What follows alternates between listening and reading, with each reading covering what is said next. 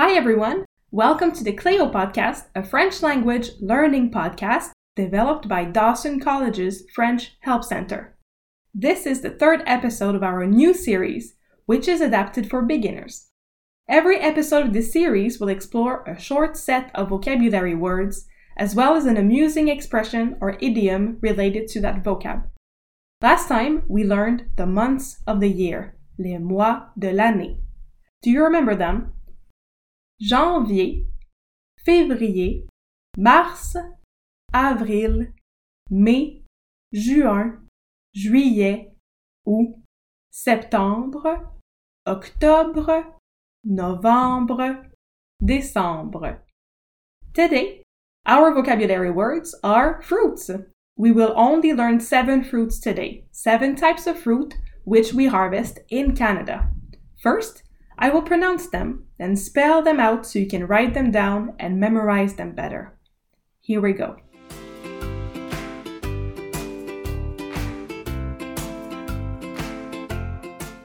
Pomme, apple.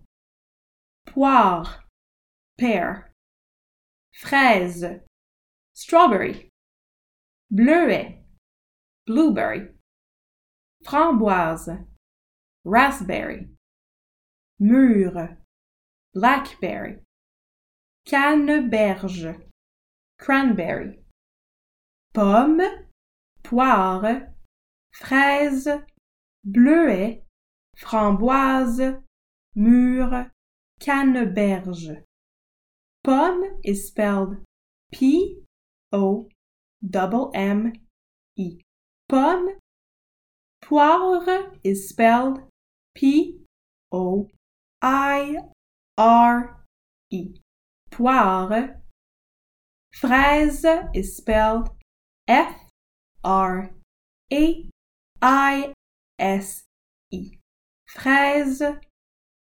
Bleuet is spelled B L E U E T. Bleuet. Framboise is spelled F R a M B O I S E. Framboise. Mûre is spelled M U R E. Mûre. Canneberge is spelled C A double N E B E R G E. Canneberge pomme, poire, fraise, bleuet, framboise, mûre, canneberge.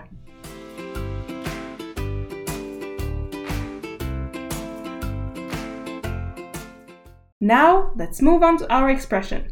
In French, we have an expression that is tomber dans les pommes.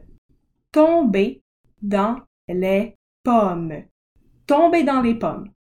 It translates to falling into the apples, which means losing consciousness or passing out. Tomber dans les pommes. So next time you feel faint, you can tell people, Je vais tomber dans les pommes. I will fall in the apples, and they will be sure to help you out.